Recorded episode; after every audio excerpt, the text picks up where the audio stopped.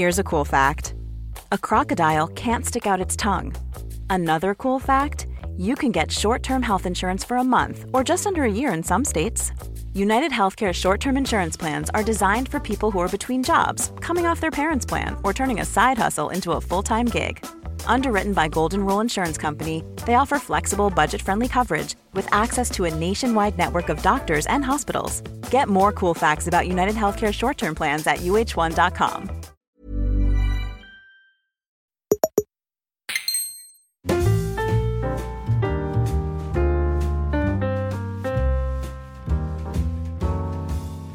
Hola, ¿qué tal amigos? Bienvenidos una semana más a En Crisis. Yo soy Xavi Robles y aquí está también don Pedro Ample. ¿Qué tal, Pedro?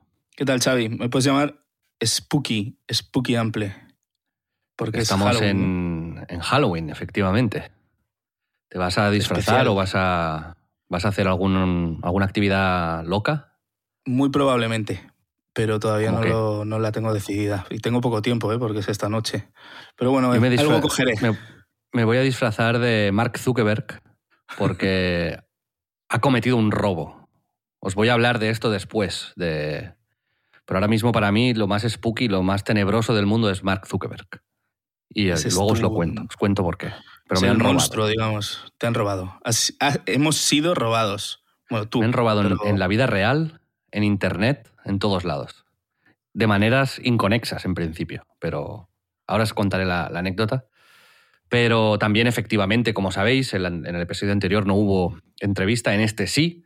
Al final de la entrevista mm, hablaremos de recomendaciones, de lo que hacemos siempre e introduciremos una nueva sección que está aquí para quedarse, que son tops. Tops, casi puede ser normal, pero relacionados con el tema del programa. Hoy entrevistaremos a un fotógrafo y el top que haremos al final son top 3 Objetivos. que nos Top han impactado objetivos. más. Ah, vale. Sitios, ¿no? Pensé que iba Sí, a ser ¿no? como más, más de fotógrafo, como Más top técnico, ¿no? lentes, ¿no? La FG4 1.2 Olympus. No, vamos a hacerlo más, más, más llano, ¿no? Más llanito. Más- eh, top, top si- sitios que nos han impactado. En el, pueden, pueden ser o sea, fotografiables, ¿no? Como de síndrome de Stendhal. Vale. Si te parece, Pedro, podemos mm, ir a la entrevista, no gastar mucho más tiempo en preámbulos y presentar a nuestro invitado. Me parece bien ir al grano. Esto es eh, el nuevo Xavi. El invitado de hoy es John Hernández, que si queréis ya saber información sobre él, podéis entrar a johnhernandez.education. Este es el dominio. Y John, cuidado, sin H, o sea, J-O-N, Hernández, Hernández sí que con H, punto education. Es un fotógrafo espectacular, muy bueno, profesional, se dedica evidentemente a ello, trabaja y ha trabajado para las mayores marcas del país y sobre todo tiene, como veréis si entráis en su web, una plataforma donde hace unos cursos vía modelo de suscripción. Y pagando esos cursos tienes, ya os explicará él, un mogollón de contenido para aprender a iluminar, a postproducir, a tirar fotos, masterclasses con grandes maestros. Pero, como sabéis, a nosotros no solo nos interesa el apartado profesional de la gente que viene, y de hecho, a veces es eh, lo secundario, sino que también nos interesa el camino que esta gente ha recorrido para llegar donde está y también el camino que les queda por delante y cómo afrontan esa- ese, ese reto. Y John ha tenido una vida muy movida, literalmente, porque cuando estaba en su mejor momento, cogió, dejó el trabajo y se fue a la India de viaje. Pero esto nos lo contará ahora. Vamos con la entrevista. En la entrevista de hoy, como os decía, teníamos a John Hernández, alguien que, que es difícil de definir, pero ahora mismo se le conoce como fotógrafo, fotógrafo comercial, fotógrafo que además, eh, como os hemos dicho, ha trabajado para marcas muy potentes y que tiene su, su propia plataforma donde en John Hernández Education, punto education, eh, podéis acceder al material que hace y además eh, también podéis verlo en YouTube, en Instagram y conocer un poco más de él. Pero hoy nos va a contar no solamente esto que se ve, sino lo que hay detrás, porque tiene una historia muy interesante en la que hay mm, dejar trabajos e irse de viaje a la otra parte del mundo, aprender de maneras poco ortodoxas, eh, formarse en un oficio eh, de manera autodidacta y también, según nos ha comentado, salir de, crisis, eh, problemas con Hacienda, en fin, una historia que ahora iremos descubriendo, pero John, ¿qué tal? ¿Cómo estás? Encantado. ¿Qué tal? Buenas. Hola John, ¿cómo estás? Muy bien, la verdad. Muy bien. Ya te hemos dicho que, que aquí en En Crisis no, no queremos tanto conocer las historias de éxito, aunque vamos a intentar saber qué ha sido de tu vida, sino más bien qué te ha motivado a, a hacer según qué cambios o a dar según qué movimientos en, en tu carrera. Y creo que, quiero que empieces con, con- con el principio, ¿no? Porque sabemos que hay un momento en tu vida en el que tú dejas un trabajo en Rico, creo que era una, una empresa grande japonesa, donde estabas ya en una posición muy cómoda, un sueldo muy bueno, y decidiste irte a la India Sí, la verdad es que sí. y aprender fotografía y hacerte fotógrafo, que esto ya eh, tiene tela. Pero antes... Sí, la verdad, sí, sí. Explícaselo a tus padres. Pero ¿no? cuéntanos lo, de, lo de antes, lo que nos decías... eh, sí, Lo de antes, vale. Sí, pues mira, yo te cuento, yo eh, fui un adolescente eh, problemático, no era un terrorista ni nada por el estilo, pero simplemente no tenía claro lo que quería hacer con mi vida y iba bastante perdido, ¿no? Entonces, pues un poco lo que igual hoy en día se define como un nini, ¿no? Entonces, no tenía ni idea de lo que quería hacer, dejé de estudiar porque quería tener independencia económica y me puse a trabajar en McDonald's en, no sé, eso debió ser en bachillerato eh, de esa época, que no sé lo que es ahora, pero yo tendría 16 años o por ahí. Y, y bueno, en principio dije, oye, me pongo a trabajar para tener pasta para los fines de semana y lo que quiera, y estudio por las noches. Y no estudié por las noches y dejé los estudios. No era malo estudiando, pero simplemente me aburría y dejé los estudios, no acabé en el bachillerato, es decir, no tengo, muchas veces me preguntan y yo no tengo ningún tipo, más allá de la ESO, no tengo absolutamente nada, ¿no? Entonces, eh, bueno, ahí iba un poco perdido y lo primero que hice un poco ahí con mi hermano, que me echó una mano, intentó sacarme un poco del agujero de no tener ni idea de qué hacer con mi vida, montamos una empresa de informática, ¿no? en la que montábamos ordenadores y, bueno, mi hermano tenía su trabajo y yo en teoría me encargaba, pero él me apoyaba, es mi hermano mayor, me saca como 10 años. Y nada, montamos esa empresa y sinceramente no fue bien. Eh, en general no fue bien, principalmente supongo que por mí, porque tampoco me gustaba, me veía atrapado en ella. Eh, generábamos muy poco dinero y al final tuve que elegir entre tener pasta, que es un poco por lo que había dejado de estudiar, o pagar Hacienda, ¿no? Y ahí es donde lo que comentabas, ¿no? Dejé un, pu- un puro de Hacienda importante eh, porque no pagaba a mis autónomos durante, creo que un año y medio, dos años, que para esa época pues era mucho dinero. Y nada, eso me estuvo persiguiendo después un tiempo, ¿no? Pero llegó un punto en que eso fue, fue crítico, cerramos la empresa, eh, yo me quedé súper tocado sin saber qué hacer con mi vida y te diría que incluso en una depresión no diagnosticada, pero, pero probablemente en una ¿Qué depresión. edad ¿no? tendrías más o menos, Y John? nada. En- Pues yo creo que 17, 18, 19 joven, años, vamos, sí. por ahí, sí, por ahí.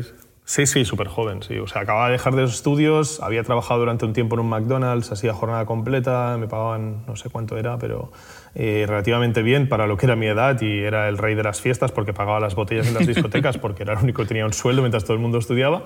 Pero de ahí monté la empresa esa y fue una espiral negativa a saco. Eh, y te juraría que hoy en día, viéndolo en retrospectiva, creo que la principal causa de que esa empresa fallase fui yo. ¿no? Fui que yo no estaba en el sitio que quería estar y que no lo hice como lo quería hacer. Y, o sea, que no, no es lo que quería hacer y simplemente pues, boicoteé yo mismo la empresa. Vemos, vemos que, que muchas veces las decisiones malas que tomamos y, y las- los estados de crisis en los que seguramente estarías ahí con 19 años, sin estudios, eh, con un trabajo que no te gustaba, una deuda creciente. ¿Esto tuvo... O sea, ¿cómo te afectó en ese momento? ¿Qué, qué hiciste en ese punto? Y si, si... Yo creo que al final también es un aprendizaje para lo que vino después, ¿no?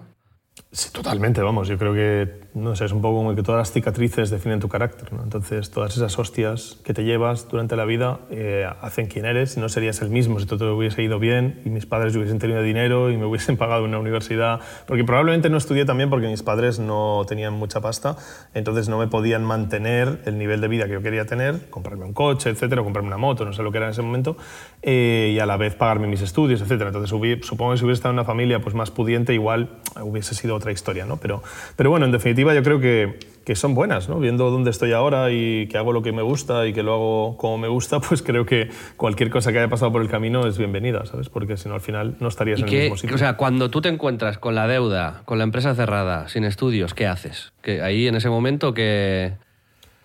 Pues yo creo que ahí caí en depresión. Eh, recuerdo que jugaba mogollón a videojuegos online y yo era de la época de EverQuest. No sé si alguno lo conocía, pero, pero de esa época de muy hardcore, ¿no? de meterle muchas horas y estar en casa. Mis padres estaban divorciados, yo vivía con mi padre y yo no salía de mi habitación prácticamente para comer y dormir pocas horas y meterle muchas horas al ordenador porque era un poco la forma de, salir, o sea, mi vía de escape, ¿no? Era el sitio donde no tenía que dar explicaciones a nadie, hacía mi cosa y me lo pasaba bien sin más, ¿no?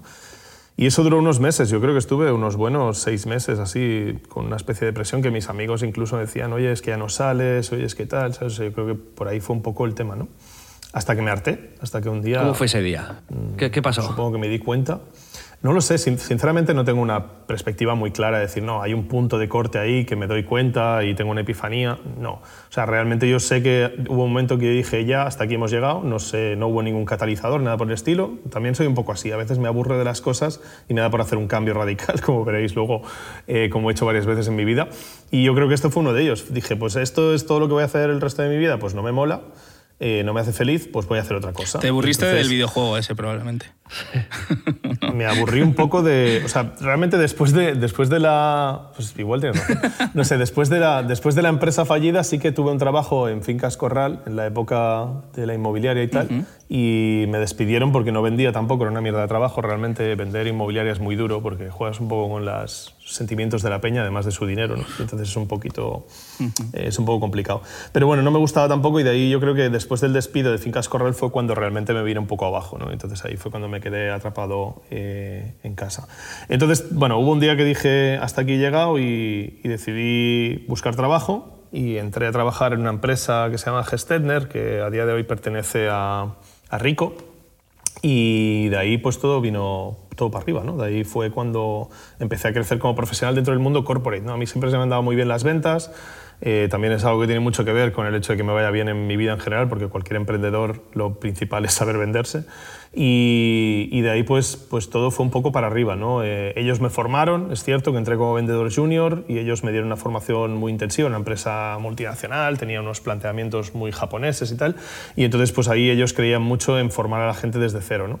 Entonces me cogieron a mí, me, me dieron una persona con potencial y me fueron apoyando durante el proceso y fui creciendo con la empresa y ahí fui año tras año fui promocionando, pues primero junior, luego vendedor senior, luego en cuentas grandes, luego en grandes cuentas, luego en proyectos especiales y así fui promocionando hasta, bueno, llegó un punto que tenía 25 años y estaba cobrando mucha pasta, o sea, estaba, a ver, mucha pasta, mucha pasta para, para lo que es un chaval de 25 años, pero vamos, que me estaba yendo bastante bien en la vida en ese sentido, ¿no? Tenía un poco todo lo que tus padres siempre han querido para ti, ¿no? Un trabajo fijo, estable, que te va bien, que te da dinero. Eh, tenía pareja en esa época, o sea que todo, todo estaba como muy bien. ¿Y qué, qué, crees que cambió dentro de ti de venir de una época mala, eh, sin formación, sin ganas, a entrar en una empresa y que de repente tu motivación suba, tu rendimiento suba? ¿Notas algo específico? ¿Fue la propia empresa? ¿Fue la formación que hicieron? ¿Fue el sitio, los compañeros? ¿O fuiste tú? ¿O fue un mix de todo? No, yo creo que en la vida solo hay una cosa que es importante y es la actitud. O sea, en la vida yo ahora mismo que tengo una empresa, que tengo varios trabajadores y tal, yo contrato siempre por actitud y no por aptitud. O sea, yo las cosas que tú sepas o dejes de saber me dan bastante igual, las vas a aprender antes o después, pero tu forma de ver la vida, tu forma de querer estar en la vida, eso es tuyo y de nadie más y eso, o sea, evidentemente trabajar en algo que te gusta te puede ayudar, pero la actitud la tienes o no la tienes. Entonces, eh, lo que cambió fue mi actitud ante la vida. O sea, cambió mi decisión de, de, querer llegar más lejos, de ser más ambicioso y de querer algo más de lo que tenía en ese momento. Y eso es la clave de todo. O sea, ahí no hay nada... O sea, es que parece que sea un sermón de autosuperación, pero es que es así. O sea, si tú no eres el primero que quiere llegar a algo, no hay nadie que te pueda llevar hasta allí. O sea, tú tienes que quererlo. Luego te pueden ayudar y te pueden dar las oportunidades y prepararte el terreno para que el camino sea lo más adecuado posible pero lo principal es querer. O sea, eso de querer es poder, no es tan simplista como eso, pero joder, hay una gran parte de ello. ¿eh? ¿Crees que fue importante, John, en, justo en este desarrollo que dices? Porque efectivamente, eh, coincido 100% que la actitud es, es, absolutamente clave, pero ¿cómo importante es que haya una empresa en la que veas que tienes oportunidades reales de crecer y de, de prosperar en, en, en, esa actitud, ¿no? En, en, que sigas adelante y que sigas eh, empeñado en, trabajar en ese sitio? Es que es, es, es complicado porque yo creo que cada caso es un mundo, ¿sabes? O sea, yo creo que realmente yo me he dado cuenta a día de hoy que soy eh, freelance, por decirlo de alguna forma, autónomo, como queramos llamarle. Eh, yo me doy cuenta que los límites al final los ponemos nosotros mismos. O sea, eso de, de, tener una empresa en la que vayas a poder crecer, eso es autolimitarte, ¿no? Porque precisamente en ese momento eh, sí que es cierto que yo percibía como que era una empresa en la que yo como que no tenía techo, ¿no? Como que podía tirar y tirar y tirar y eso pues era algo súper guay, ¿no? Pero precisamente el momento de mi cambio radical vino porque me encontré en el techo. O sea, llegó un punto en que vi que la empresa tenía un techo y que yo de ahí no iba a pasar, porque no me iban a hacer director general con 25 años, ¿sabes? Entonces, al final, eh, yo tenía claro que entre los 25, que estaba en ese momento que decidí tomar el cambio y hacer, dejar mi trabajo e irme, eh, y los 50 probablemente, yo tenía muy pocas posibilidades de crecimiento dentro de una empresa y era una empresa muy tocha y muy grande, ¿sabes? O sea, yo creo que realmente eh, depende. Habrá empresas muy pequeñas donde puedes crecer mucho, porque aquí al final, por ejemplo, en mi empresa ahora, la gente que trabaja conmigo mm, sabe perfectamente que si yo crezco, ellos crecen, y con lo cual aquí no hay techo porque yo no tengo techo, pero en cambio si tú trabajas dentro de, yo qué sé, Ford España, pues hay techos, ¿sabes? Hay techos constantes y parece que es una empresa súper grande y que puedes crecer mucho, y es cierto, puedes crecer mucho, pero al final también depende un poco de a dónde quieras llegar. Y no es tanto, es que no sé, eso, eso, esos eslabones de crecer dentro de una empresa son muy relativos, porque hay gente que que es feliz con lo que tiene y no quiere más responsabilidades, no quiere trabajar más horas, no quiere un trabajo más complicado. Entonces es, es muy relativo a cada uno. ¿no? Lo importante es encontrar qué es lo que quieres y, eso es, y tener la actitud para ir a buscarlo. Yo creo que eso es lo, la clave. Pues hemos visto que tú tuviste una crisis por eh, estar abajo del todo, ¿no? Y, y luego una crisis por, por, por, haber llegado de arriba, ¿no? Uh -huh. O sea, hay dos tipos de crisis muy diferentes. Sí, que es te, una forma de verlo. hicieron- sí.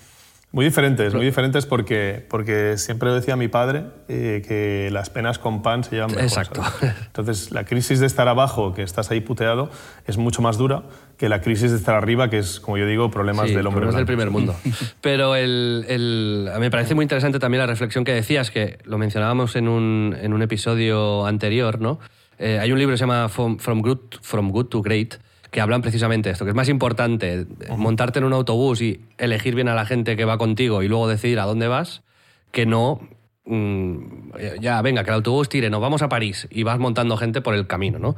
Que, eh, ir construyendo primero el tema de la, de la actitud. El- nosotros, tanto Pedro como yo, también yo creo que elegimos muchas veces a la gente con la que trabajamos por la actitud que tienen y no tanto por, por su formación. Eh, Xavi, ¿tú me elegiste a mí por mi actitud, dirías, como, como socio? Yo en- creo que eres el único al que no he elegido por la, por la actitud, porque si yo Dirías que es justo lo contrario. lo odié ¿no? el primer día que la conocí.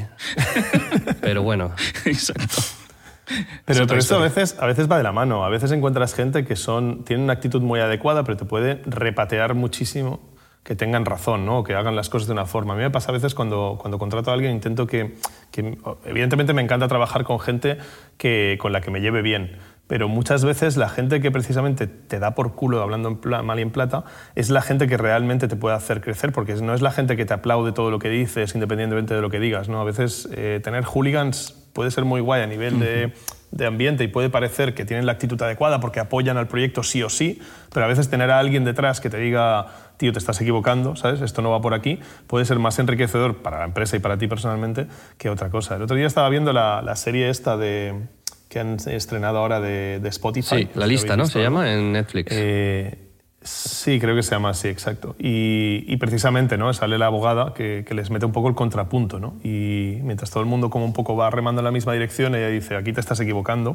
Y luego resultó ser la clave para que Spotify haya llegado donde ha llegado. John, hemos dicho estas dos crisis, una efectivamente sin pan, la otra con pan, pero en la segunda tomaste una decisión todavía más drástica, que fue dejar el trabajo, irte a la India y ahí ya pasaron mil movidas, entiendo. Sí, eh, la historia fue que, como os decía antes, yo me vi con 25 años ganando 80.000 euros al año y me vi diciendo, bueno, y aquí tengo solo ya dos personas por encima mío en lo que vendría a ser España en la multinacional, ¿no? Entonces no tengo ninguna posibilidad de adelantar ni a nada por aquí eh, y me voy a ver los próximos 20 años de mi vida haciendo lo que estoy haciendo hoy. Y esa fue la crisis realmente. Mi problema no era mi trabajo que no me gustase. La gente cuando cuento esto a veces me dice, ah, pero es que tu trabajo te hacía sentir mal, no es lo que querías, echabas de menos la creatividad. No, o sea, yo me lo pasaba genial. Me encantaba mi trabajo. Eh, los lunes me cogía un avión, me iba a algún sitio de, España a ayudar a los dealers a vender más los productos, eh, formar vendedores, eh, no sé, estaba viajando siempre en sitios diferentes, era muy poco monótono. Sí que trabajaba mucho, pero soy adicto al trabajo, con lo cual eso tampoco era un problema. los viernes pues me cogía un vuelo de vuelta a las 10 de la noche, pasaba el fin de semana en casa y el lunes por la mañana a otro sitio de España. ¿no? Entonces el trabajo a mí me molaba, se me daba bien y encima estaba por encima de mis resultados requeridos, con lo cual todo iba como todo iba bien, pero el problema era ese, que, yo me vi diciendo, vale, es que los próximos 20 años de tu vida es la, el día de la marmota, o sea, vas a hacer esto que estás haciendo ahora durante 20 años. Y yo dije, paso, o sea, no, no, me parece muy guay, me parece que es muy guay lo que he conseguido y dónde estoy, me parece muy guapo eh, lo, que, bueno, lo que me está trayendo esto, evidentemente a nivel dinero, etcétera, pero, pero no estoy dispuesto a no ver más y tengo un problema muy grande, que es que cuando a mí me salta la duda del easy, ¿sabes? Ahí ya no hay vuelta atrás. Eso fue un momento, hubo una catarsis, hubo un momento, fue un proceso que fuiste acumulando, digamos, un run run en la cabeza. O sea, hubo, hubo una, Hubo una definición, hubo un momento y no hubo una razón concreta. Eh, bueno, quizá tuvo algo que ver que lo dejé con mi pareja, que tenía una pareja que emocionalmente estaba un poco inestable y tal, y, yo decidí soltar la cuerda. Siempre pongo un poco el, ejemplo, cuando lo he hablado con algún colega y tal, de, la peli esta de, no me acuerdo cómo se llama, pero una peli de escalada, ¿no? que, el tío al final tiene que cortar la cuerda para que el que está debajo se caiga, para no caerse él. Pues era un poco eso, ¿no? era una persona que me estaba llevando a sitios muy chungos a nivel emocional y fue o la dejo o nos vamos a la mierda los dos. ¿no? Entonces dejarla a alguien que quieres era muy duro porque sabías que se iba a la mierda, ¿no? porque evidentemente ya estaba bastante jodida emocionalmente como para encima meterle una ruptura, una rotura de corazón. ¿no? Entonces pues decidí dejarla por el bien de, por mi bien, puramente egoístamente, y porque era eso o, palmar los dos. ¿no? Entonces, bueno, eh, creo que eso tuvo algo que ver, pero no fue inmediatamente ahí. O sea, eh, tuve esa rotura de relación eh, y a partir de ahí empecé a ver un poco que, bueno, que mi vida era como un poco monótona en ese sentido, estaba devoto al trabajo y decidí, bueno, decidí que no. Lo que pasa es que cuando se lo dije a mi jefe, mi jefe se creyó, porque yo llegué en parte a esa posición a través de un headhunter y tal, y entonces mi jefe creyó que me habían fichado de otra empresa. Y entonces mi jefe inicialmente mm, me ofreció subidas de sueldo, incentivos y mierdas, y porque no se creía que yo realmente tenía un problema existencial y que me quería ir a viajar a la India. Él, él, realmente me decía, déjate de hostias, que lo de la India me lo estás diciendo para que te dé más pasta. ¿no? Y entonces, bueno, fue un poco como que se alargó un poco el proceso por culpa de eso. Primero porque él me dijo, déjame, yo no tenía ninguna prisa ¿no? en ese momento, te digo estaba bien en el trabajo. Y él me dijo inicialmente, hostia, no me jodas ahora, no te vayas de golpe, déjame contratar a alguien, me lo formas, tal, dame un mes. Ese mes se convirtió en dos, dos se convirtieron en tres, tres se convirtieron en cinco. Y a los cinco le dije, tío, ya, ¿sabes? O sea, ya... o sea, me voy tal día, ya, ya me da igual si tienes a alguien, no tienes a alguien, si lo has formado, y tal, por muchos incentivos que me des, porque llegó un punto que era el plan de, no, dame una semana más y te doy un bonus de mil euros, ¿sabes? Y al final era un poco como que, no sé, me sentía súper prostituido en ese momento, ¿sabes? Pero claro, en ese momento que te vas sin saber a dónde ni cuándo, eh, pues todo el dinero que te diesen de más estaba súper bien, ¿sabes? Era como un cojín más grande. Entonces, en ese sentido, me, lo iba aceptando hasta que un día dije, o dejas de aceptarlo o lo único que has conseguido es una subida salarial. o sea, al final vas a hacer lo mismo que hacías, te pagan más y no te vas. Entonces tampoco molaba, ¿no? Y entonces puse una fecha límite, compré un billete de avión y ahí empezó la aventura. Una, una cosa, o sea, cuando tomas la decisión de solucionar esta crisis existencial, como tú le llamabas, en base a un viaje, ¿Qué esperabas encontrar en el viaje? O sea, era como, había este punto de descubrimiento, había algo, eh, ¿cómo decirlo? ¿Sabes? Eh, precisamente por qué elegiste la India. o sea, a ver, eh, Más que el viaje, yo elegí la fotografía, porque yo en esa época pudiente de mis últimos años en la empresa y tal, pues uno de los hobbies que había cogido cuando estaba solo en Coruña, y acabamos de trabajar a las 7 de la tarde y tenía hasta las 11 de la noche de no hacer nada, pues me compré una cámara en un MediaMarkt, fui a un MediaMarkt y me compré la primera cámara que vi y me puse a hacer fotos. ¿no? Entonces eso fue un poco como entré en, la, en el mundo de la fotografía de una forma muy amateur eh, y me gustaba, me gustaba mucho. A mí soy un tío muy técnico y me apasionaba la parte técnica de la fotografía y le cogí mucho rollo muy rápido y me formé de una forma muy autodidacta durante todo ese tiempo. ¿no? ¿Cuánto Entonces, tiempo más o menos, no John, por, por- Dime, perdón. ¿Que ¿Cuánto tiempo te preguntaba? Más o menos estuviste como aficionado, interesándote por, por eso, la técnica fotográfica y demás. Claro, es que es difícil porque, o sea, quiero decir, es difícil. Yo creo que igual dos años antes de dejar mi trabajo me compré la cámara, aprox. Dos años o un año antes, aprox, un año y medio, una cosa así. Pero lo que no tengo tan claro es en qué momento yo me defino como fotógrafo profesional. Ahí es donde no tengo, ¿sabes? O sea, hay una línea ahí un poco más difusa. ¿Cuándo empezaste a ver tú momento- que, que tus fotos eran que ya estabas verdaderamente orgulloso de las cosas que estabas haciendo? ¿Antes o después de empezar el viaje? No, pero es que ni a día de hoy. O sea, soy un tío extremadamente crítico conmigo mismo y sí que sé que hago las cosas bien, pero aún así, o sea, no sé, te diría que hace relativamente poco que realmente estoy cómodo con mi trabajo. Siempre he sido extremadamente crítico. En ese momento me parecía suficientemente bueno para venderlo. Eso no quiere decir que sea suficientemente bueno para mí. antes, ¿sabes? Lo que o pasa sea, es que, bueno, pre- ya pensabas así. No, o sea, a ver, previaje yo hacía fotos y desde luego para el viaje no me fui así a lo loco. Me, bueno, a ver, sí, pero, pero quiero decir con ciertos matices. ¿no? Yo me puse en contacto con una agencia de fotografía de viaje, esto es de antes de que el stock existiese, las fotografías estas de un, de un euro o de dos euros existiesen, y lo que funcionábamos a través de agencias que vendían fotografía de viajes para, pues eso, agencias de viajes, revistas, las páginas web muy jóvenes, ese tipo de cosas. ¿no? Entonces me puse en contacto con una que se llamaban travelimages.com en Portugal y hay un proceso de entrar. Hay un proceso de enviar portfolio y que ellos acepten que tienes el nivel suficiente para meterte, pues de la misma forma que si te quieres meter en Magnum, que sería la agencia de fotógrafos más, más increíble que hay en el mundo, pues hay un proceso de admisión. ¿no? Entonces, claro, en el momento que me admiten ahí, después de, de mandar mis fotos y tal, pues evidentemente tienes una sensación de que, joder, si me han admitido será porque soy suficientemente bueno. ¿no? Entonces, de todos modos, también te digo, el tipo de fotografía de viaje es, o sea, no es excesivamente, no se trata de hacer la mejor foto, se trata de hacer la foto en el sitio adecuado, en el momento adecuado. ¿no? Entonces tampoco necesitas ser el mejor fotógrafo Porque del mundo. ahí tus habilidades de comercial supongo que entrarían en juego. Totalmente, totalmente, sí, claro. Yo, o sea, empezando por el hecho de ponerte en contacto con alguien que no te conoce y decirle, hola, soy John, quiero ser fotógrafo y me voy a viajar por el mundo durante un tiempo indefinido, me gustaría que vendieses mis fotos. ¿no? Ese primer contacto no lo haces si no eres vendedor, o sea, si no... Es que hay una diferencia entre la gente que sale a buscar clientes y la gente que se sienta a esperar que vengan. Hay una diferencia muy grande y eso existe en la vida y lo ves en cada persona que tienes delante, se dedique a lo que se dedique. Entonces, ¿por qué la India? Pues porque me hice una lista de todos los países a los que me gustaría ir, ¿no? porque yo no había viajado prácticamente nada. Creo que en esa época, la única vez que había estado fuera de España, estuve en Turquía con mi novia, eh, en un hotel de estos de pulserita, eh, durante una semana. Y eso es lo más lejos que había ido de España y todo, o sea, no había ido a ningún sitio más. Entonces me puse a hacer una lista de los países que me gustaría visitar porque me parecía, pues, joder, que viajar podía ser muy guay, ¿no? Más allá de la fotografía. Y resultó que el 80 al 90% de esos países estaban en Asia. Eh, de hecho, el que más me llamaba era Tailandia, que luego me llevó un chasco tremendo con Tailandia, pero bueno, Eh, pero estaban en Asia la mayoría. Y entonces el primer país un poco en esa dirección es India, con lo cual el vuelo era más barato, con lo cual decidí empezar por la India por eso. Y ahí, una vez llegas a la India, te pones a hacer fotografías y, y cuán Sí, cómodo vez- estás con tu trabajo, qué pasos das, porque yo sé que luego tú fuiste a buscar un, un maestro. Sí, a ver, el- o sea, los primeros meses de mi viaje, mi viaje duró creo que 23 meses. Estuve por la Asia antes de volver, por Asia, por diferentes países, en continuo haciendo fotos de viaje.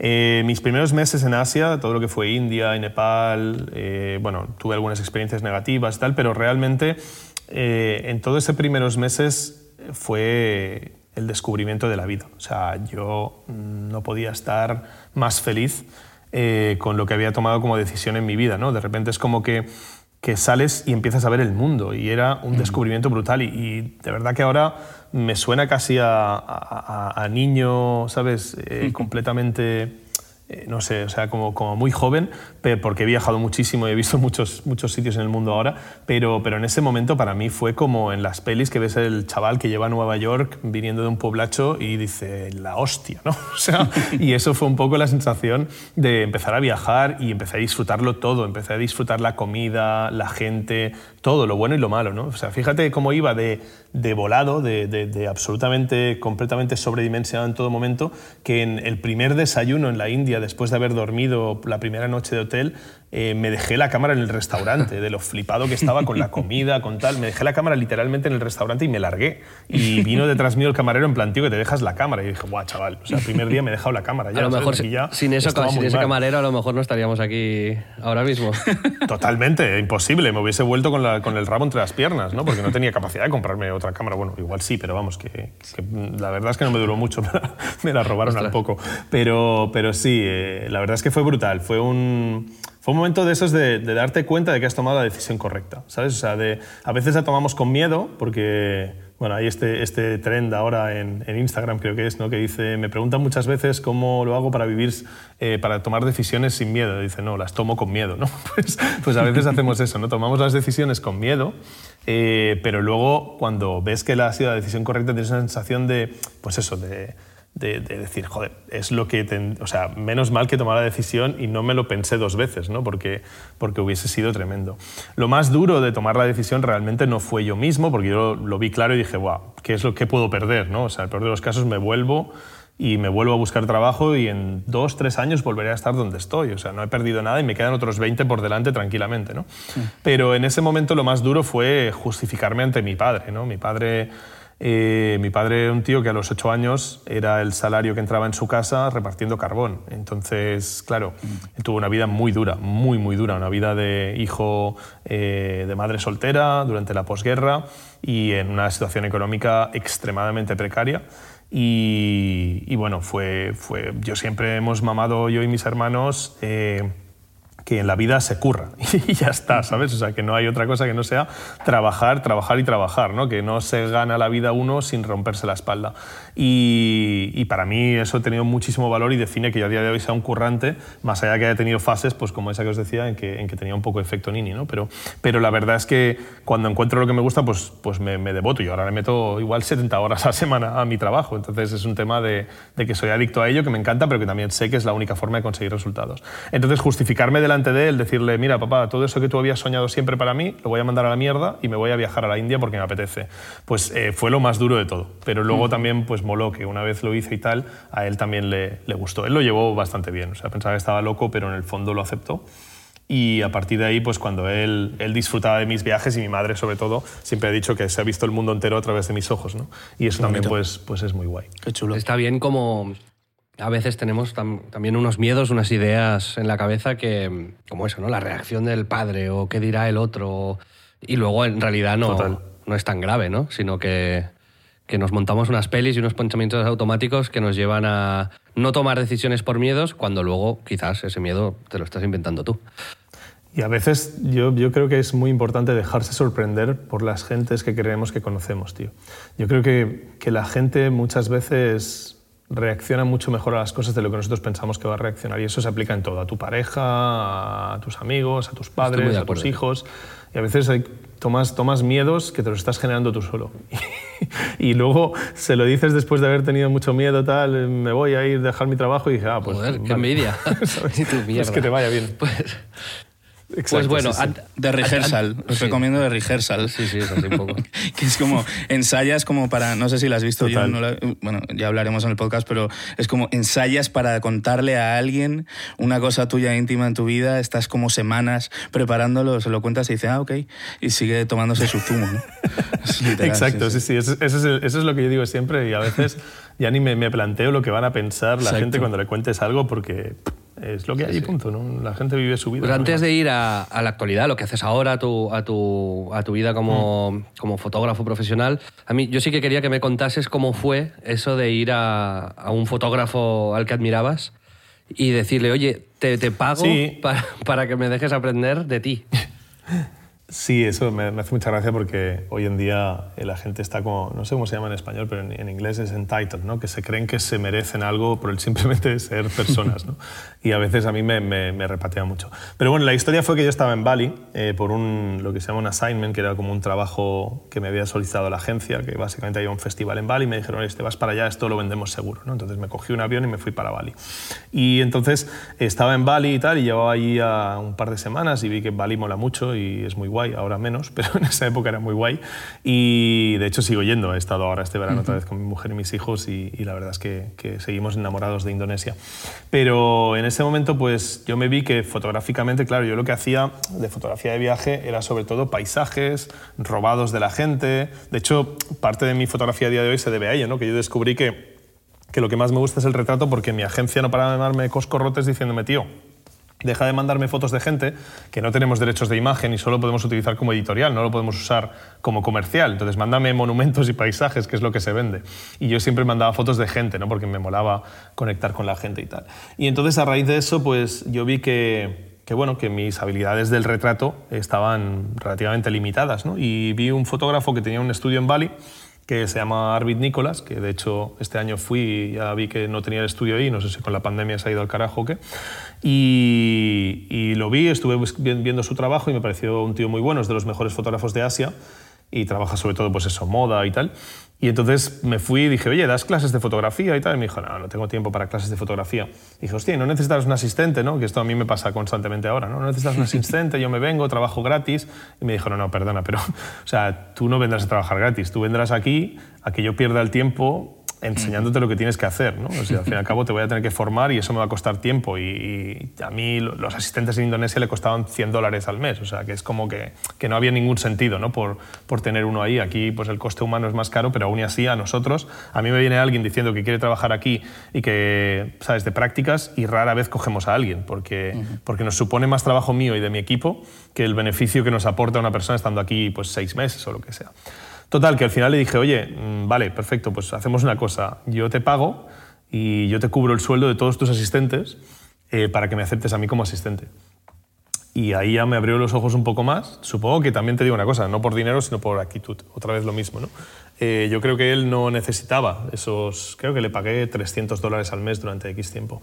Y no creo que necesitase el dinero, sino fue más bien como que él dijo, joder, ese tío está dispuesto a currar pagando, igual lo merece. Voy, a hacer una broma, una broma muy mala sobre esto. Ahí Arby eh, miró el bar y revisó la, la decisión.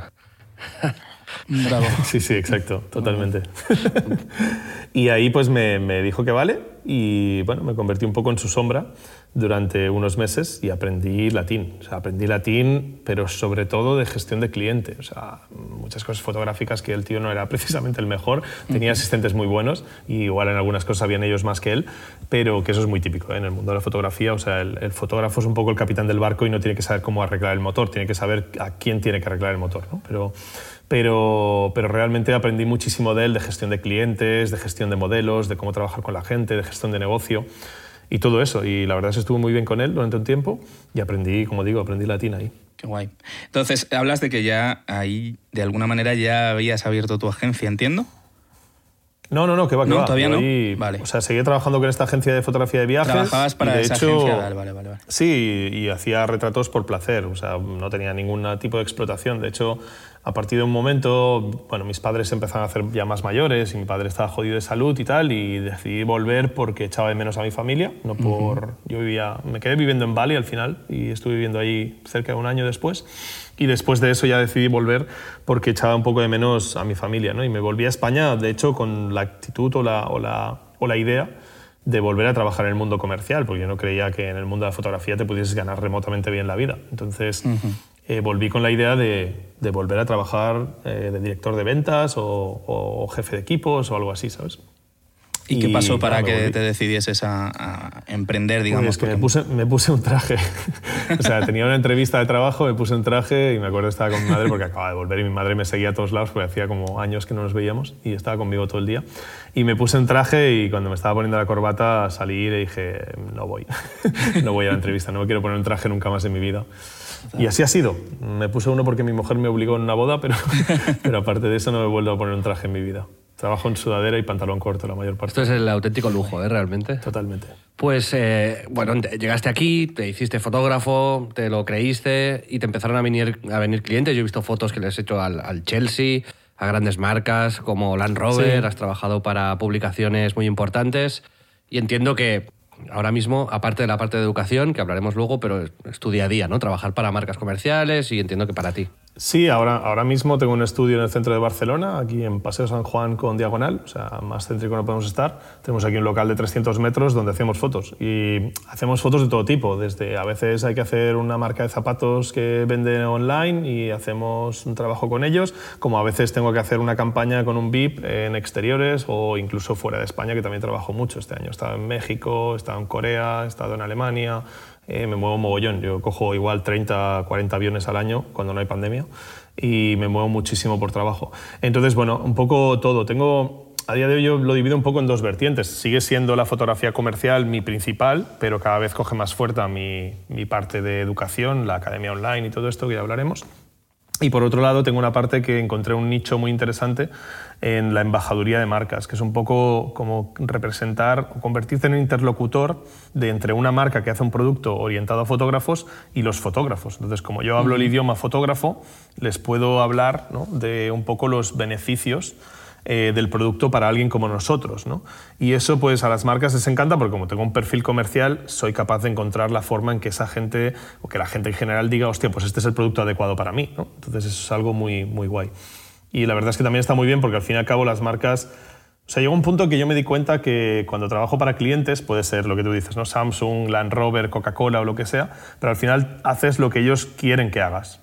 Mientras que cuando trabajas pues, en el rollo de educación, porque estás dando una formación o para una marca, básicamente tienes un cheque en blanco para hacer lo que te dé la gana, ¿sabes? O sea, te, te pagan por hacer lo que tú quieras hacer.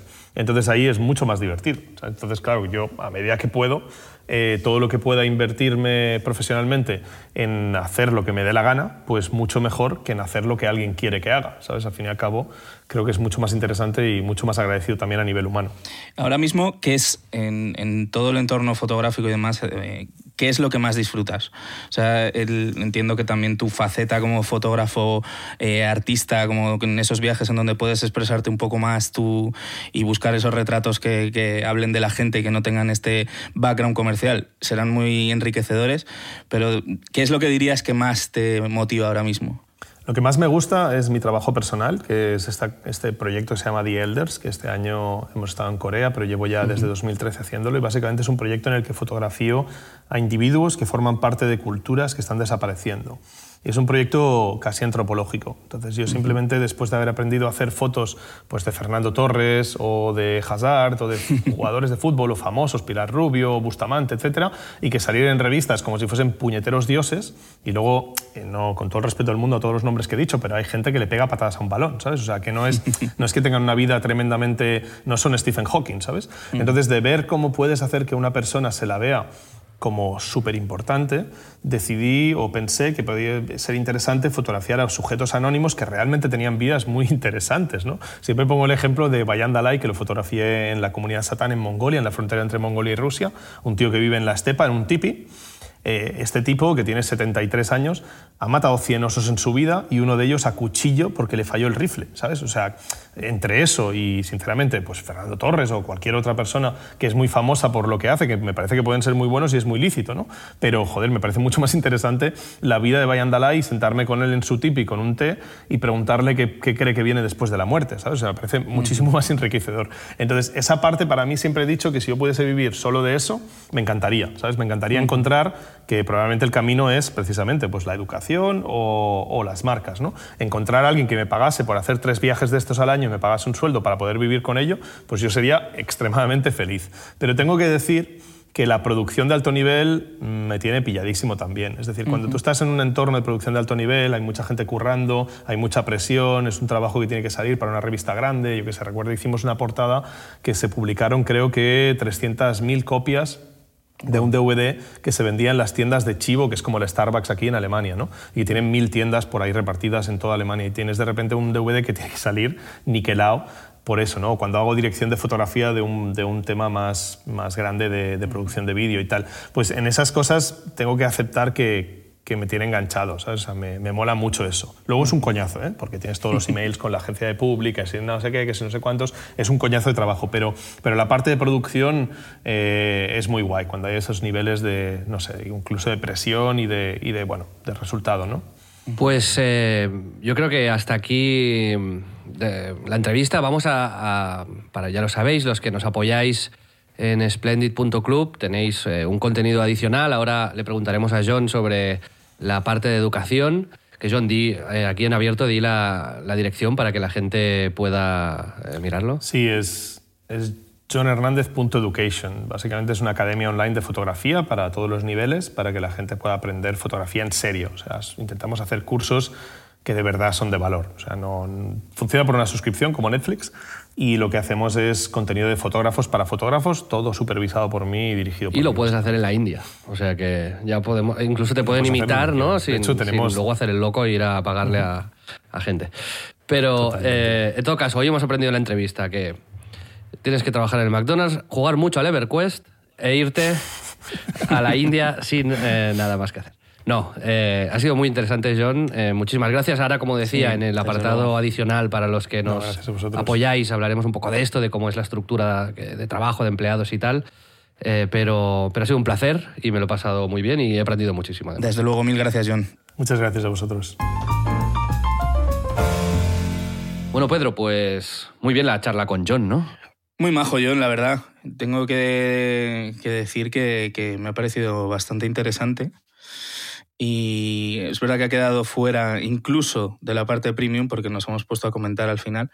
Pero yo tengo que, tengo que decirte que tengo como ciertos puntos en, en común con él, ¿no? Yo, la verdad es que, bueno, yo nos contaba mm, lo importante que fue para él haber superado todas esas crisis, no solo para demostrarse que puede, sino por disfrutar más de lo que tiene ahora. Y estoy muy de acuerdo, ¿no? Hay que ser conscientes y, y agradecidos. O sea, lo hablábamos un poco también con Belén en su entrevista. Es, es difícil ese equilibrio cuando tu día a día está copado de cosas, pero nunca hay que perder el norte, la, esencia. Y yo creo que mm, esa energía un poco infinita, ese punto insaciable de John, que se, se ve un poco hasta en su fotografía, ¿sabes? Porque es un tío muy, muy perfeccionista, muy completo, ¿sabes? Que intenta cosas difíciles y, y que le salen. Y esa ambición, esa fuerza, pues que es emprendedora, es algo raro, poco común y es algo a atesorar, hay que cuidarlo. Pero Pedro, ¿qué, te- qué- qué tienes en común con John? Porque lo has efectivamente dicho cuando hemos cerrado los Mm. micros con él. Y, y me, quiero que seas concreto. ¿Qué puntos de tu vida han conectado específicamente? Pues justo, es el sitio de donde viene un poco esa fuerza de la que te hablaba. eh, la mía viene un poco, entiendo, de un sitio similar, aunque lo mío mucho menos espectacular y, y aventurero, por decirlo así, pero tener, y digo tener, que buscarte las castañas y apostar, ser un poco buscavidas, seguir aprovechando oportunidades, porque no puedes conformarte, o sea, porque es una necesidad real para no caer en el vacío y arrastrar en plan a, los que te importan, pues es algo que también me pasó a mí. También me sentí mm, un nini, como decía John, ¿no? Y es muy duro encontrarte sin oportunidades, sin opciones. eh, y bueno, si alguno de nuestros oyentes se siente así, fuerza, sal, coge lo que sea, irá bien al final si te matas a currar y, y- sobre todo detectas oportunidades de crecer, ¿no? Que es algo que yo intentaba incidir en ello en la entrevista y que tiene mucho que ver también con cosas que hemos hablado en, capítulos anteriores, ¿no? Tú hace poco hablabas de, ser bueno en algo, ¿no? Del craft, de céntrate y mejora en, una cosa, ¿no? Yo te digo, si, si encima haces eso y consigues ser bueno en algo que te flipa y que consigues desarrollar esa habilidad, esa, esa cosa como mecánica que necesitas para hacer las cosas, pues eso normalmente da buenos frutos. Y creo que él lo hizo con la fotografía, yo lo hice con, con la parte creativa, buscándome las castañas de mil maneras y, y la cosa parece que, que pitó, por lo menos ha pitado hasta ahora, ¿no? No sé si en un mes volveré a ser un nini. Pero tú, Pedro, eh, nu- nunca has tenido la necesidad de, de coger e irte, como hizo él. Sé que tienes conocidos que con suerte vendrán aquí al programa y, y los podremos entrevistar, que sí que han optado por esa vía y no solo de irse un tiempo, sino de, de irse para siempre. Sí, yo estuve, estuve al borde ¿eh? en, alguna, en algún momento de mi vida, pero quizás por eso, por no tener una base económica sólida como para poder mantenerlo, eh, pues no, no ha sido la opción que tomé. Pero me hubiese, me hubiese gustado. Hubo un momento que estuve a punto de irme con un amigo a Londres a un hotel, a, a lo típico que se hace ¿no? cuando tienes 18, 19, 20 años, a cambiar camas y tal y a buscarme la vida y no, no, yo creo que no, hubiese sido para mí, la verdad. Así que mejor que me quede como, como estoy. Pero hubo un momento de eso, de mucha, muchas dudas, de estar muy perdido y de realmente temer por, por eso, por, por hacer algo que fuese ni medianamente aquello a lo que me hubiese gustado aspirar, ¿no? Y, y tener, yo qué sé, que irme a trabajar eh, a cualquier lado, a arar el campo. No está mal. Pero bueno, salimos de ella, ¿vale? Este, salimos de esa crisis en concreto, lo conseguí. Bien, éxito. Y Pedro, específicamente sobre la fotografía, que te he visto comprometido con eso. Yo sé que a ti te gusta mucho y de hecho es parte de tu trabajo, aunque no la foto fija, digamos. ¿Te planteas realmente esto como una faceta a mejorar? Y Ostras, me, me, molaría de verdad. Es algo que. Lo que pasa es que yo ya he optado por con mi realidad y lo, lo de culo que vamos en el día a día, porque mi cámara sea la del móvil y por eso siempre invierto pasta en, en tener la mejor cámara posible en mi móvil. Eh, sé que no es ni de coña algo muy, muy técnico, pero es la manera que yo puedo eh, un poco desarrollar esta, esa afición, ¿no? que sí que me encanta, sí que tengo como inquietudes por ahí. Ojalá algún día tener más tiempo y poder comprarme una cámara buena y, y dedicarme pues a seguir todas las enseñanzas de John, ¿no? que es un, un super crack. Os invito a que veáis su Instagram y las cosas que ha hecho porque la verdad es que es muy, muy guay.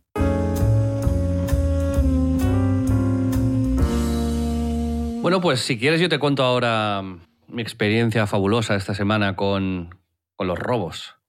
Pasamos un poco al, a la sección Spooky, diríamos. Sí, la sección de vale. Halloween, que en, en mi caso ha sido una, una, una, realidad. Xavi Win, efectivamente. Pero no win de ganar, sino win de... Luz. Sí, Spooky Xavi. Esta el, el, viernes pasado, de la semana pasada, estuve con, con Víctor Martínez, chico nuclear, para algunos que lo conocerán del mundo de los videojuegos, o Detective Google, para los eh, socios de Splendid o oyentes de Splendid, que sabéis que es el otro podcast que tenemos junto con La Clave, la clave es de videojuegos y Detective Google habla de misterios y reflexiones del metaverso, así en general, ¿no? De la vida en el metaverso, profesiones locas en el metaverso, un podcast para todo el mundo, aunque no seáis tecnófilos, pero que seguro que os, que os encanta y, y Víctor siempre nos hace pensar mucho.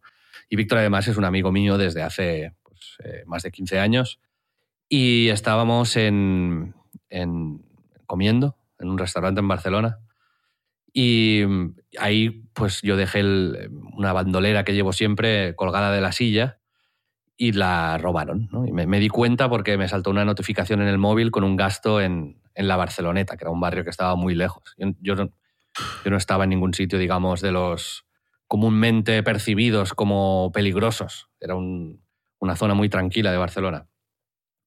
Pero me despisté, fue, iba a decir fue culpa mía, pero no, qué cojones, no es culpa mía de que me roben, es culpa del ladrón, claramente. Pero me robaron. Entonces yo tenía dos AirTags en la bolsa, porque tenía uno en el, en el llavero, otro en un bolsillito de la bolsa, y luego los AirPods, además de documentación, llaves del coche, llaves de todo, tal. Bueno, un rollo. Y entonces nos, nos fuimos para allá y empezamos, pues Detective Google se convirtió en Detective Google Maps. Porque explica, explica en, qué consisten, en qué consisten los AirTags, para, por si acaso hay alguien Son que como no... una especie de un botón que vende Apple que geolocaliza eh, pues el, el, propio botón, ¿no? Entonces con la, la, aplicación de buscar del móvil te aparece en un mapa donde están las, tus cosas, por si te dejas las llaves o pierdes la cartera o lo puedes dejar en el coche para que te acuerdes dónde las has aparcado. Y yo tenía pues de llavero eso y los AirPods también tienen esa función, ¿no? De geolocalizarse por si te los descuidas en el, cualquier sitio y no los encuentras. Entonces empecé, empezamos a seguirlos Y llegamos al barrio ese de la Barceloneta, entré en una carnicería donde habían comprado 49 euros y pico de, de carne. Y ahí pues había cámaras, bien. Luego empezamos a perseguir los AirTags y uno lo encontramos tirado en una carretera. Y luego los AirPods y el otro AirTag de repente dejaron de transmitir, con lo cual pues intuyo que lo- los envolvieron en papel de plata o los destruyeron o, o los pusieron dentro de un microondas, vete a saber tú. Pero llegué a entrar a un edificio armado, digamos, ¿sabes? Para ¿Cómo armado? siguiendo la señal.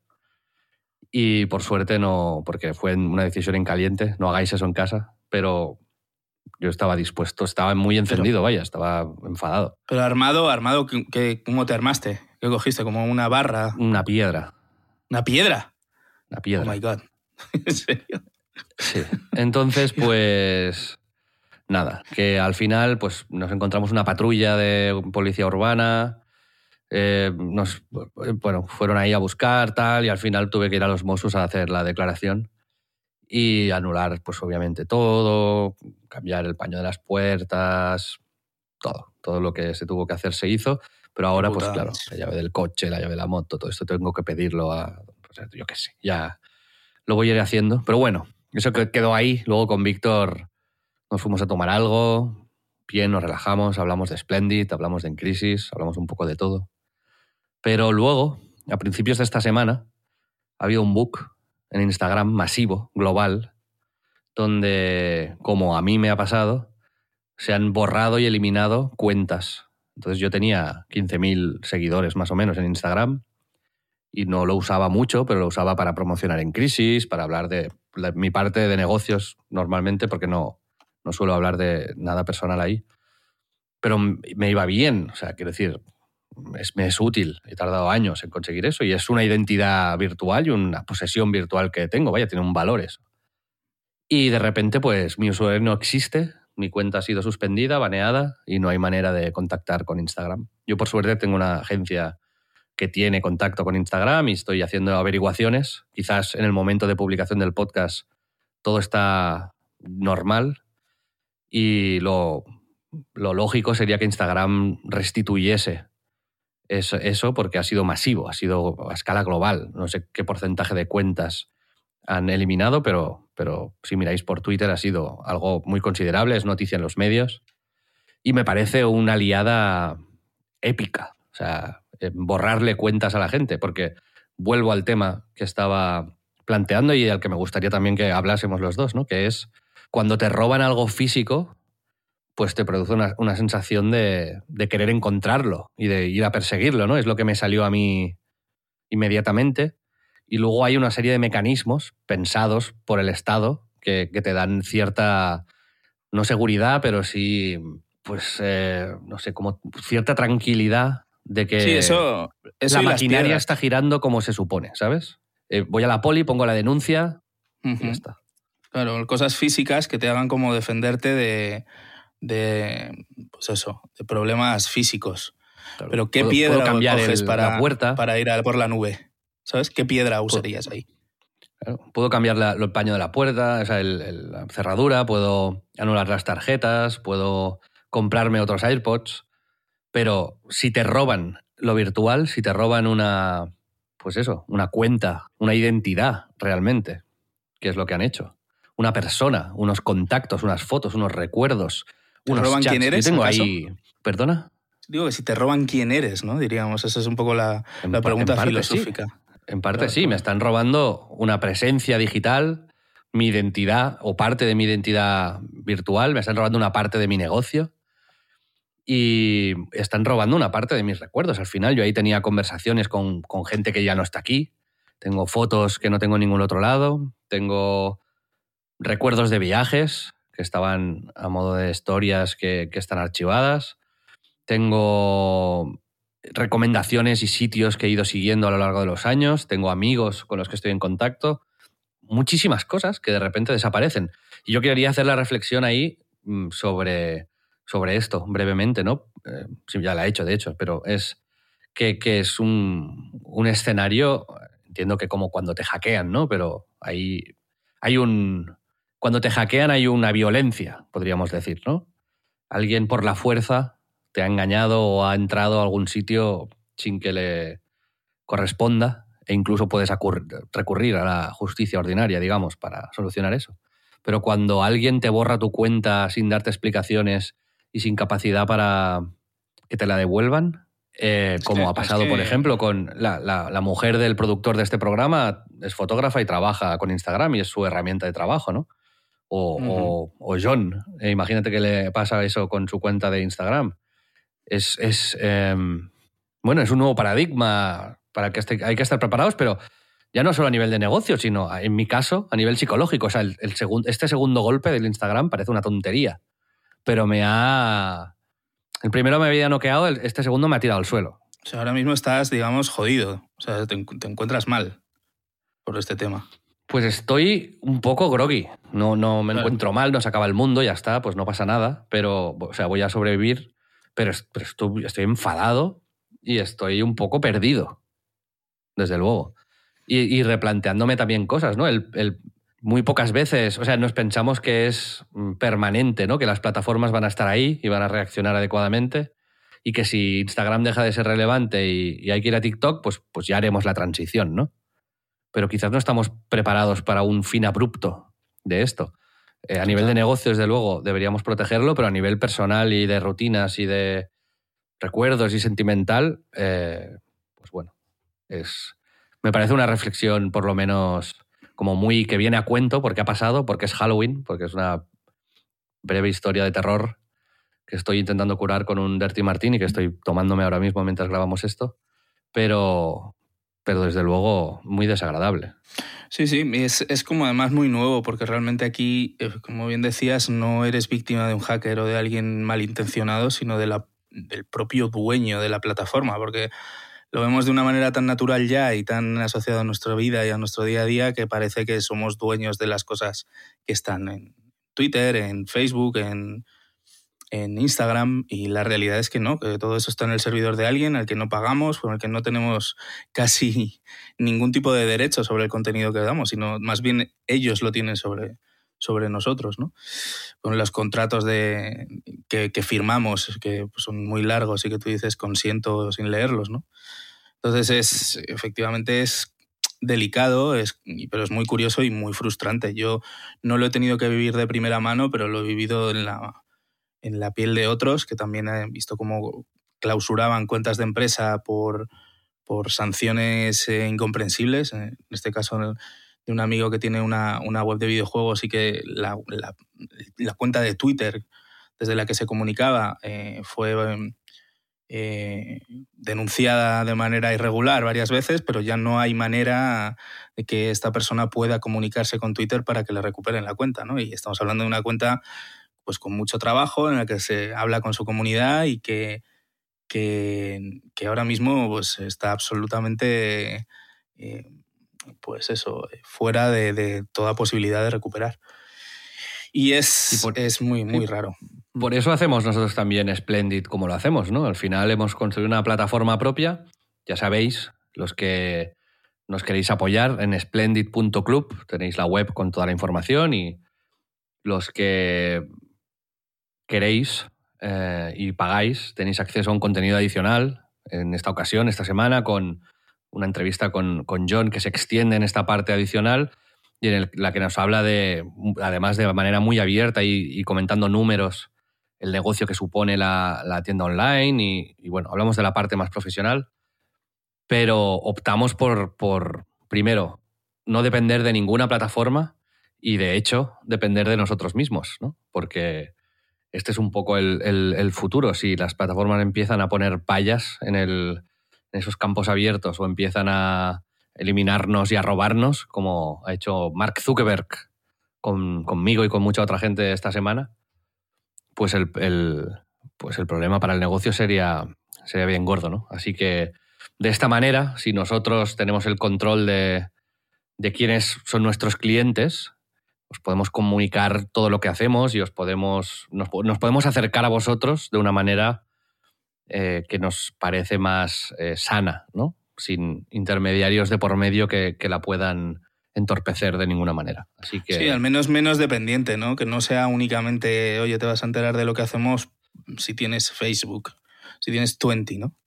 Que sea como eh, esta, esta plataforma Legacy que utiliza plataformas muertas. Tienes que entrar en 20. Hay una, un backdoor para entrar en 20 en el año 2022 y ahí está Splendid. No, no es nuestra idea. Nuestra idea es que estar en sitios que sean lo más abiertos posibles. Ahora mismo la, la, comunidad está en Telegram, pero quizás en el futuro, quién sabe, esté en un sitio que sea los, los, más cómodo, mejor, ¿no? Está, está, tenemos nuestra propia web, tenemos nuestra propia base de datos. O sea, si tú tienes un canal de YouTube, no, no, no hay manera de llegar a los fans más acérrimos, ¿no? Los tienes que identificar a mano, no, no, no es, no es fácil. Así que bueno, por eso hemos optado, hemos optado por eso. Pero bueno, hasta aquí la reflexión del, del robo. No sé si vosotros habéis sufrido experiencias similares. Si queréis compartirla con nosotros, ya sabéis que tenemos, de, por lo menos hasta ahora, si no nos lo han eliminado, una cuenta de Instagram y de Twitter que es eh, arroba en Crisis Club o una comunidad en Telegram si es que nos apoyáis eh, vía splendid.club. Pedro, te... ¿quieres que metamos ya el top como sección pues, nueva? A mí me gusta mucho, ¿eh? El Toti Top, ¿no? Sí, nos lo ha propuesto nuestro vale. socio y compañero Toti Torras. Le, internamente lo llamamos el Toti Top. No sé si es el nombre más, más comercial y que la gente más mainstream, pero bueno. Internamente Yo le tengo cariño. Así. Sí. Y la idea es eso, ¿no? Si de repente viene un, un cocinero, pues haremos un top de, de, comida. Si viene un, yo qué sé, un director de cine, pues de películas y así, ¿vale? Imagínate que viene, yo qué sé, un bailador de flamenco. Pues tus zapatos favoritos para bailar flamenco, ¿no? Tu top. Intentaremos llevarlo a la música directamente, ¿no? O, o al baile. Sí, yo creo que me gusta más el Pero en este zapatos, caso, bueno. con John, que se fue de viaje y que hizo fotos y él eligió la India y Asia en general, Pedro, creo que la pregunta aquí sería los tres sitios que has visto y te hayan hecho un... Hostia, tres. un o sea, un Stendhal, ¿sabes? El. Que te hayan quitado la respiración de... de que hayas Bueno, dicho, literal-. Literal, eh, yo tuve como un Stendhal. En, y es en el sitio más típico donde se puede tener el Stendhal, o sea, que es muy poco, pero es verdad que es muy impresionante y yo qué sé, con 18 o 20 años, cuando fui al Vaticano, o sea, o sea fue como, como de locos, ¿no? Yo no sé si era en la Capilla Sistina, era la Sala Regia o algo así, era, no, creo que no era la Capilla Sistina donde me pegó porque fue como había como un banco en, unas, en una habitación al lado, me tuve que sentar. En general, tengo que decir que los museos tochos me dejan, me dejan una jodido, me dejan por los suelos, me da fatiguita. Me, me- hay tanta información y es tan... oh, que, que- que no puedo, ¿no? O sea, prefiero exposi- exposiciones concretas, ir a ver a un artista, cosas así, que ir a los mega museos, ¿no? Me suelo Entonces, el número regular. uno de tu ranking es el Vaticano. Por- no sé si el número uno, pero sí que es quizás el sitio en el que yo haya estado de impresión más acojonante que haya tenido. En- o sea, número de- uno, entonces. Pues probablemente sí, sí, sí. Vale. Muy típico, ¿eh? Pero es verdad. Yo, el número uno, te diría que fue Shanghai. Así. Cuando fui por primera vez a los 20 años a Shanghai, el- el- era la primera ciudad de un viaje de 21 días que hice con, con dos compañeros de la universidad. Y eh, la primera parada era Shanghai y era la primera vez que yo me iba a Asia, de hecho. O la segunda. Pero nos dejó el taxi en un hotel, en un callejón, y de repente, pues salimos a cenar y entra- encontramos una plaza que no me acuerdo del nombre, pero fue pasar de, de- de callejones a de repente a un Times Square, pero asiático en, en Shanghai, con surtidores de agua, luces, paneles, gente, actividad. Y ahí me quedé también sin. Dije ahí, ¡pam! Aquí yo, le, o sea, es un momento que me hubiese gustado fotografiar, ¿sabes? Para un recuerdo Ujú. a tener, porque me acuerdo mucho de la sensación, me acuerdo de los colores, como un, como un violeta, como un púrpura de las luces por la noche, era de noche ya. Eh, flashes, era, era, me pareció muy espectacular. Pero ¿qué sensación sería tuviste? ¿Qué se- cuál, ¿Cuál fue el feeling? ¿Qué, qué emoción lo describiría? No lo sé, de estar en un. de- no, no, no, no, te, no te sabría decir. De estar en una gran sorpresa. ciudad. Estar en una gran ciudad, no, no entiendes las letras que hay en los carteles, eh, todo es muy diferente. Yo era muy joven, fue un impacto, simplemente. Impacto. Un impacto gordo, sí. Eh, Sí. ¿Cuál sería tu segundo sitio, Pedro?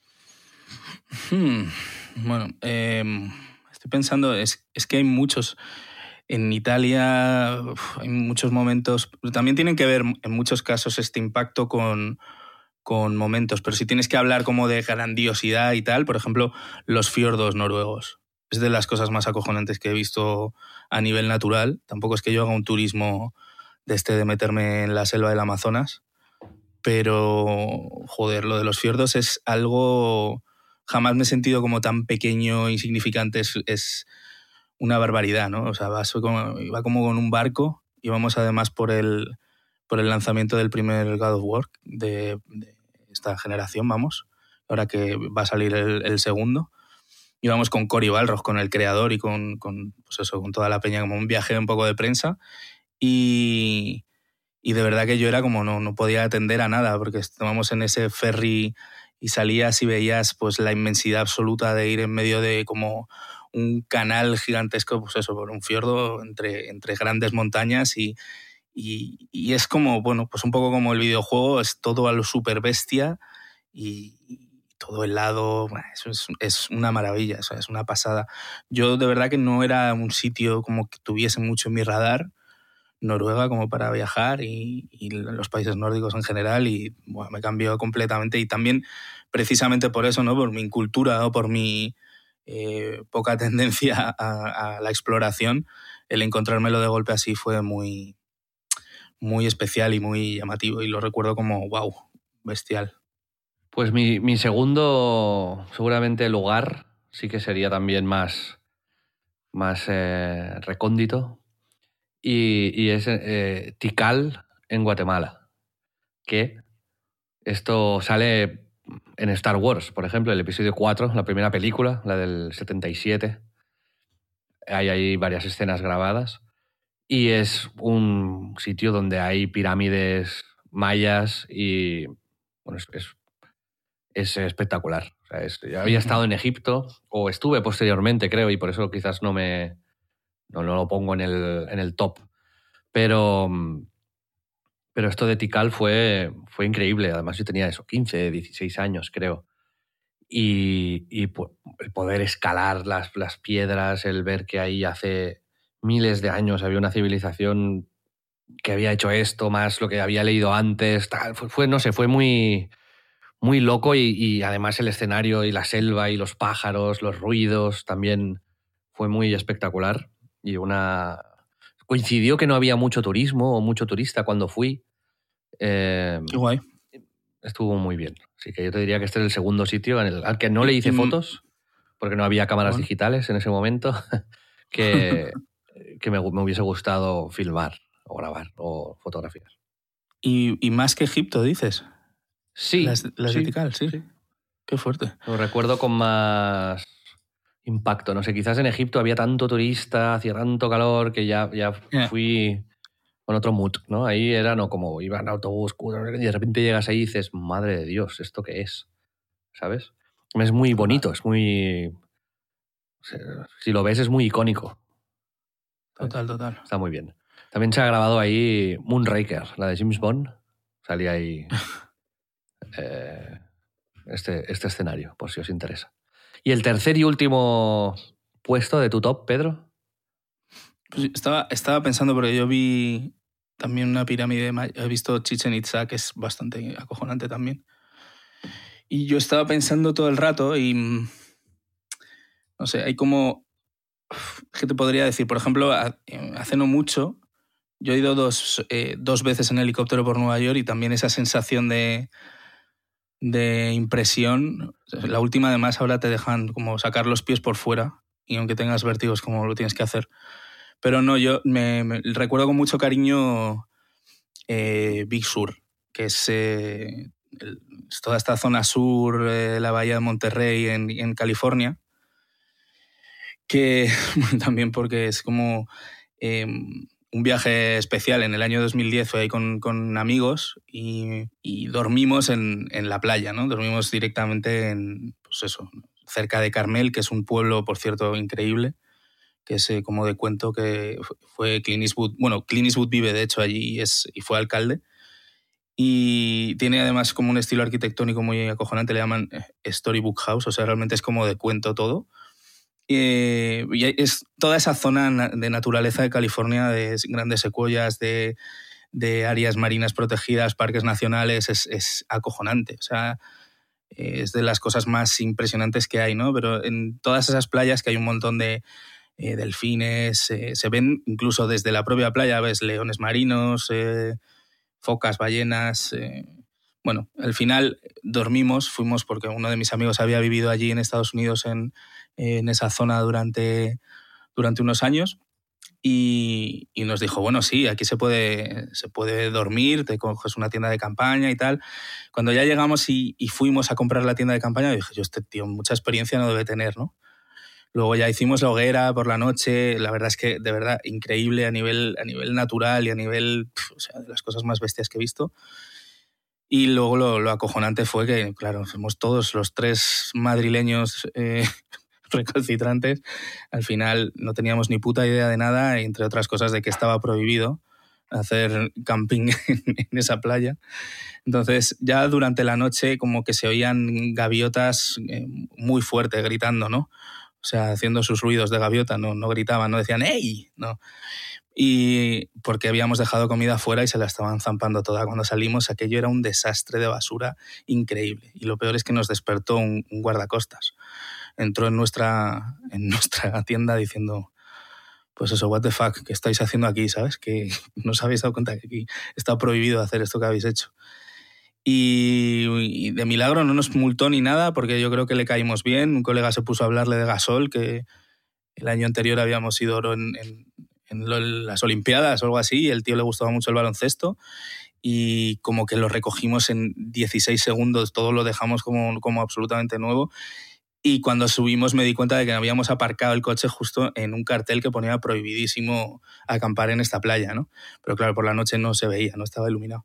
Así que fue una aventura que recuerdo con mucho cariño, pero especialmente por, pues por eso, ¿no? El cielo mega estrellado, por, por, por esa cercanía con, con, algo natural tan, tan bestial y, y también descubrir un Estados Unidos que no es tan habitual y es muy impresionante. Muy bien, qué guay. Pues yo te diré también Estados Unidos, la, tercera. Dejo como la Sagrada Familia, la tengo ahí, porque para mí cada vez que la veo, la parte antigua me, sigue pinchando el corazón, me parece súper bonita y cuando entras dentro también es espectacular. Y quiero hacer como mención de honor. Pero si hablamos de momentos personales, me acuerdo mucho de la primera vez que entré en Las Vegas porque venía muchas veces lo que precede a la experiencia es lo que te hace recordar el, Sin duda. momento en particular, ¿no? Pero veníamos de una feria de videojuegos de Los Ángeles, alquilamos un coche, un coche que hacía, hacía muy mal olor dentro y tuvimos que ir todo el viaje con las ventanas bajadas por el desierto de Nevada, con el calor que hacía y el aire acondicionado, bueno, un show había caravana, tardamos un viaje de cuatro horas, lo hicimos en nueve o así o en ocho, conduciendo. Y ya de noche llegamos a Las Vegas y ahí hay emisoras de radio que están todo el rato pinchando Elvis y durante íbamos todo el viaje pues, escuchando Elvis o tal. Y de repente eh, ponen la canción esta de Mr. Brightside de The Killers en la radio, justo coincidiendo con el momento en el que entrábamos en Las Vegas ¿no? y empezábamos a ver el famoso letrero de Welcome to the Fame Spectacular Las Vegas, no sé lo que pone. Y las luces, los primeros hoteles, los neones, la, el ajetreo de la ciudad. Ahí a la bestia, que es que es acojonante. Sí. Y, y, era también algo tan friki, tan específico y tan tal, con la banda sonora esa que parecía puesta a medida. Con, éramos cuatro o cinco, no me acuerdo que con muchas ganas de, además de estar en Las Vegas y de salir de fiesta por ahí, de, tal. Bueno, teníamos ahí un... Después de estar unas semanas trabajando, eh, nos apetecía estar dos o tres días ahí más relajados. Y, y la sensación esa con la música también me, me, lo tengo muy grabado, ¿no? Es muy... Luego por eso, no sé si es, o no sé si es por eso, pero cuando hay escenas de ese estilo, eh, Las Vegas, tal, es un sitio que me conecto mucho con ello porque lo viví como esa magia que a veces te venden en las películas y que gente, hay gente que no conecta con ella o pero yo sí, y, y me acuerdo mucho de ese momento también. Es que lo de, lo de la música, si, de pronto tienes un momento, seguro que a nuestros oyentes le ha pasado también. A mí me pasó una vez con, escuchando a Nina Simón en, en la canción de Feeling Good, que es como mítica y que ha salido en mil anuncios y es muy también, es como típico, pero me pasó que justo llegaba el estribillo cuando salía eh, por, la, por la boca de metro a Times Square en una de las quizás era la tercera vez que iba a Nueva York, pero aún así fue como, hostia, pelos de punta y ya conocía el sitio, pero era como volver a verlo otra vez por esa pelos de punta, ¿sabes? De, que todo coincidía y que parecía como que estaba hecho a posta.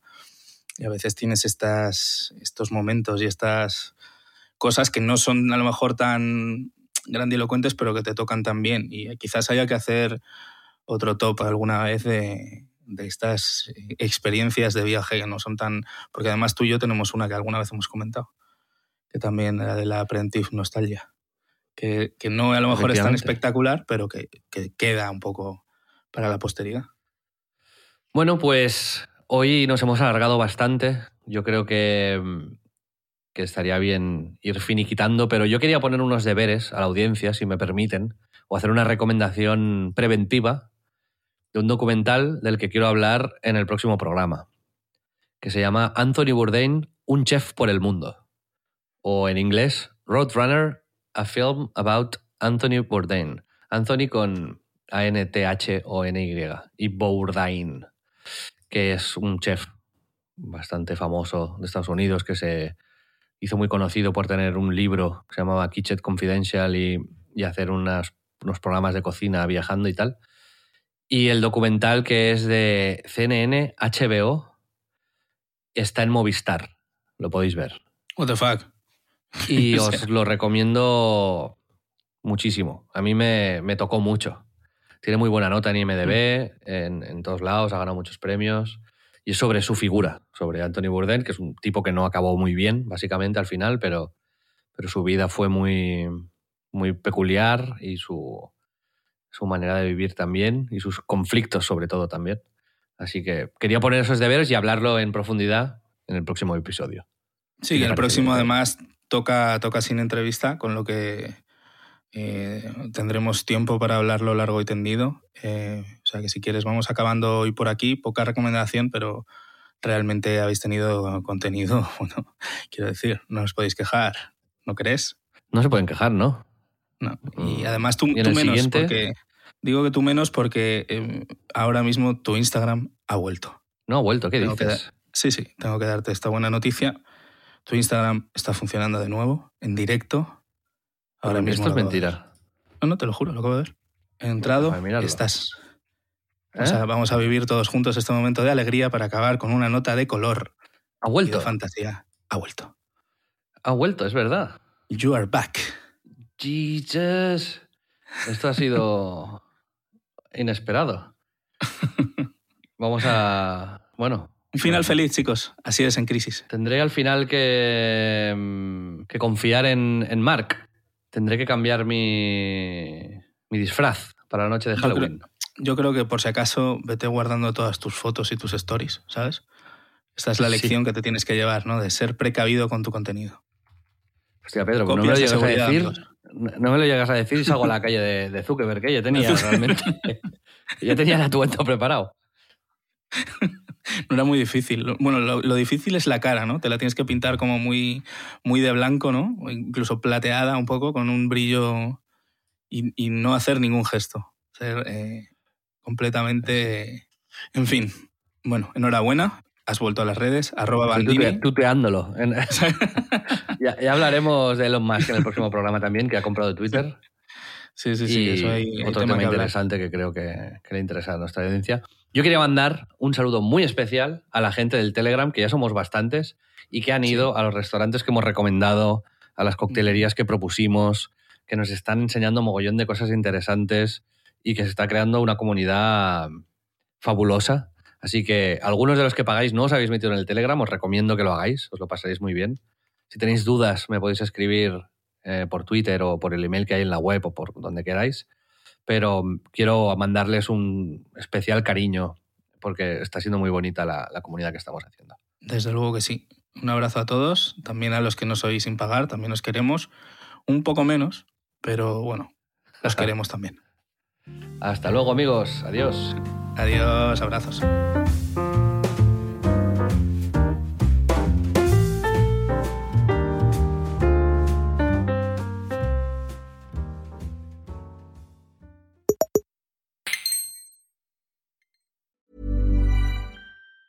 Quality sleep is essential. That's why the Sleep Number Smart Bed is designed for your ever evolving sleep needs. Need a bed that's firmer or softer on either side? Helps you sleep at a comfortable temperature? Sleep Number Smart Beds let you individualize your comfort so you sleep better together. JD Power ranks Sleep Number number 1 in customer satisfaction with mattresses purchased in-store. And now, save 50% on the Sleep Number limited edition Smart Bed for a limited time. For JD Power 2023 award information, visit jdpower.com/awards. Only at a Sleep Number store or sleepnumber.com.